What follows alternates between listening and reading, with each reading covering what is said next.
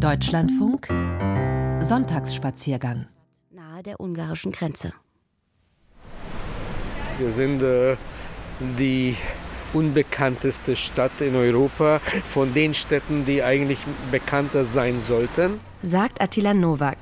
Er ist mittleren Alters, zu Teilen seiner Kindheit in Deutschland aufgewachsen, aber mit dem Herzen voll und ganz zu Hause in seiner Heimatstadt Subotica im Norden Serbiens. Seit Jahren bietet der Englisch- und Spanischlehrer Stadtführungen für Touristen an. Die Gruppen aus Ungarn werden kleiner, aus Deutschland kommen bisher noch zu wenige, findet er. Dabei habe die Stadt doch einiges zu bieten.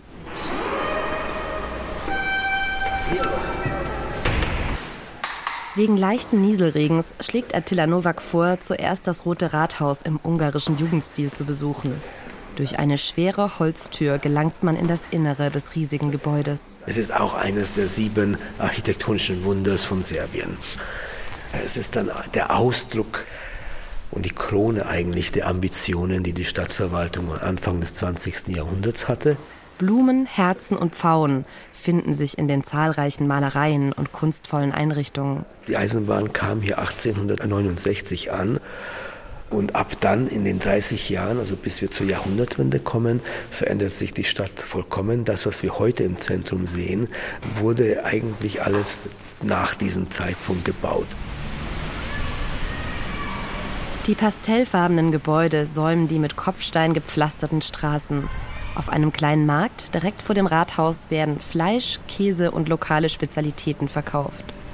Bei genauerem Betrachten der Fassaden in der Innenstadt fallen aber kleine Brüche im Stadtbild auf leider seit 2001, also nach dem Fall des Milosevic-Regimes, als hier so ein Aufschwung erwartet wurde, seit dem Zeitpunkt verschwinden immer mehr diese alten Gebäude leider. Und es sind vielleicht manchmal wirklich nicht imposante Gebäude, aber sie haben auch zu dieser Stimmung beigetragen, die man hier so erlebt, also dieses Flair. We all the time are writing some kind of stories that other media don't write. Wir schreiben Texte, uh, die andere uh, nicht uh, schreiben. Wir schreiben zum Beispiel über alte Gebäude, die unsere lokale Regierung zerstört, weil es Investoren gibt, die an deren Stelle Neubauten hinstellen möchten. Diese Straßen sind denkmalgeschützt. Trotzdem haben sie drei alte Gebäude abgerissen. Danach waren die Einwohner und Einwohnerinnen sehr verärgert. Natalia Jakovlevich ist lokale Journalistin. Auch sie mag, genau wie Attila Nowak, ihre bescheidene Heimatstadt und hat gemeinsam mit drei weiteren Frauen das Online-Magazin Maglovistak gegründet.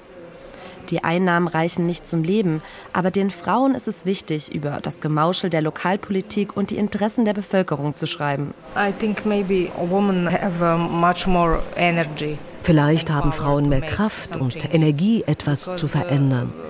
Wir sind nicht nur Journalistinnen, wir wollen auch etwas in unserer Gesellschaft verändern.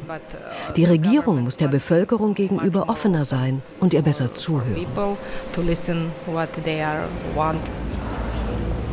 Zurück in der Altstadt von Subotica. Die Straßen sind tendenziell eher leerer als in anderen Städten. Dabei leben etwa 100.000 Einwohner in der malerischen Stadt. Attila Nowak steuert auf eines der bekanntesten Gebäude zu, die Synagoge. Wir haben eine ziemlich starke jüdische Gemeinde.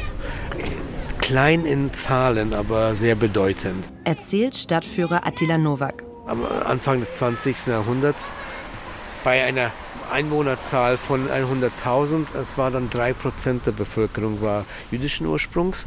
Aber diesen 3% ist es zu verdanken, dass die Stadt sich dann auf einmal schlagartig in der zweiten Hälfte des 19. Jahrhunderts so entwickelte und dass sie zu der drittgrößten Stadt wurde, weil diese 3%, die diese Fabriken gegründet hat und die auch den Handel auf dieses Niveau brachte, auf dem es war, das sei der einzige Zeitpunkt in der Geschichte, in der Subotica zur richtigen Zeit am richtigen Ort gewesen sei.